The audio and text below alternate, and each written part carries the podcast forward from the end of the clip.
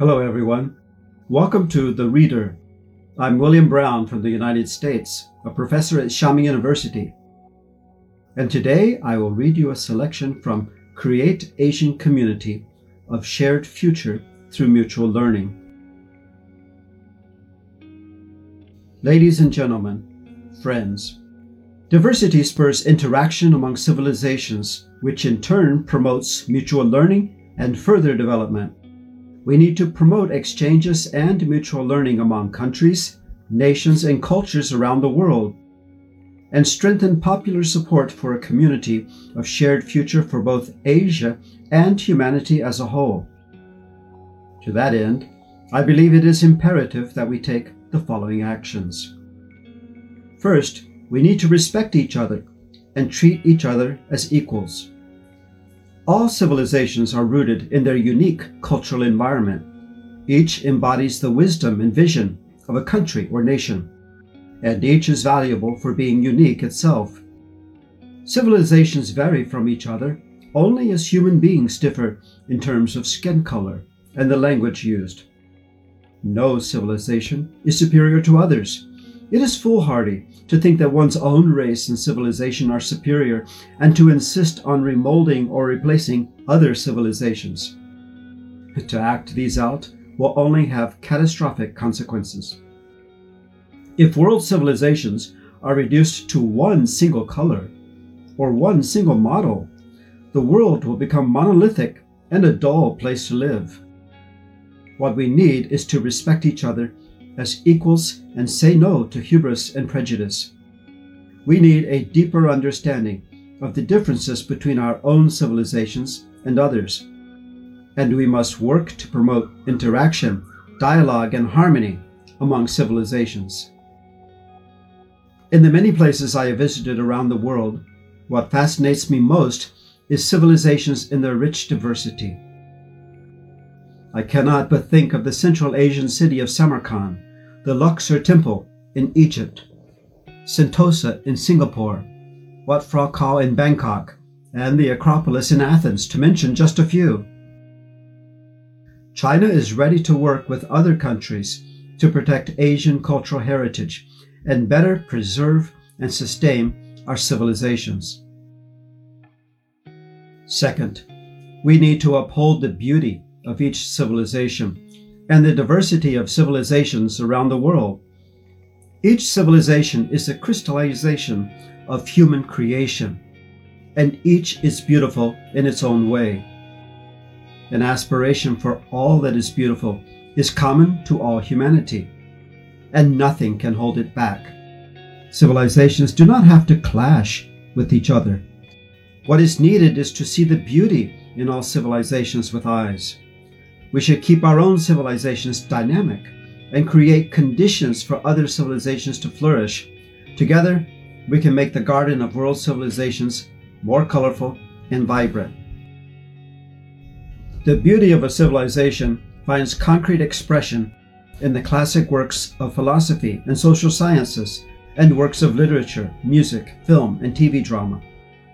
Now, a large number of outstanding cultural works from other countries are being brought into China, and a lot of fine Chinese cultural products are being introduced to other countries.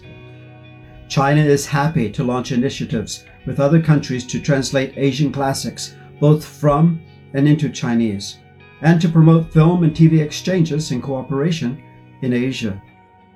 This will help people in Asia better understand and appreciate each other's cultures and build a platform of exchanges and mutual learning for the best of Asian civilizations to spread and be better known to the world. Third, we need to stay open and inclusive and draw on each other's strengths. All living organisms must renew themselves through metabolism, otherwise, life would come to an end. The same is true for civilizations. Long term self imposed isolation will cause a civilization to decline, while exchanges and mutual learning will sustain it. A civilization can flourish only through exchanges and mutual learning with other civilizations. Such exchanges and mutual learning should be reciprocal equal footed, diverse, and multidimensional. They should not be coercive, imposed, one dimensional, or one way. We need to be broad minded and strive to remove all barriers to cultural exchanges. We need to be inclusive and always seek nourishment from other civilizations to promote the common development of Asian civilizations through exchanges and mutual learning.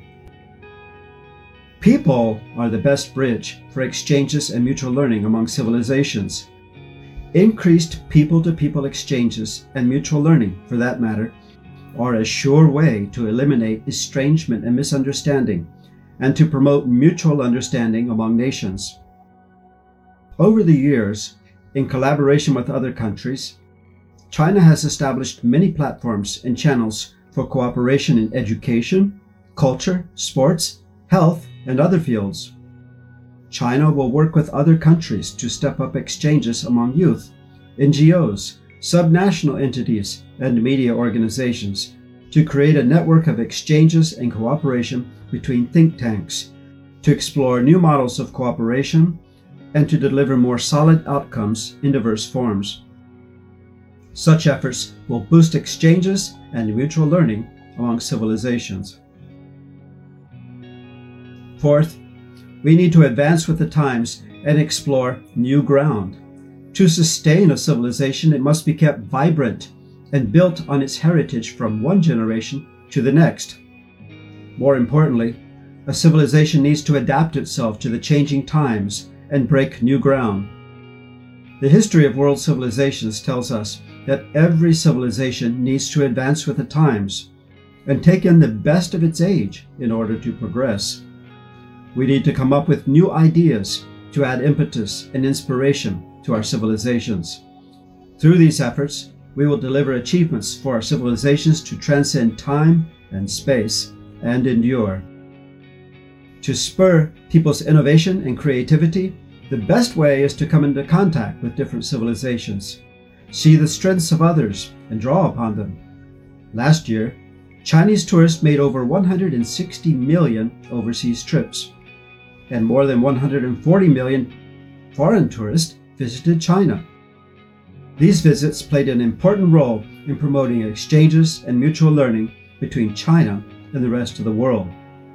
In this connection, China will work with other countries to implement a plan to promote tourism in Asia. This will further boost economic development in Asia and deepen friendship among the Asian people.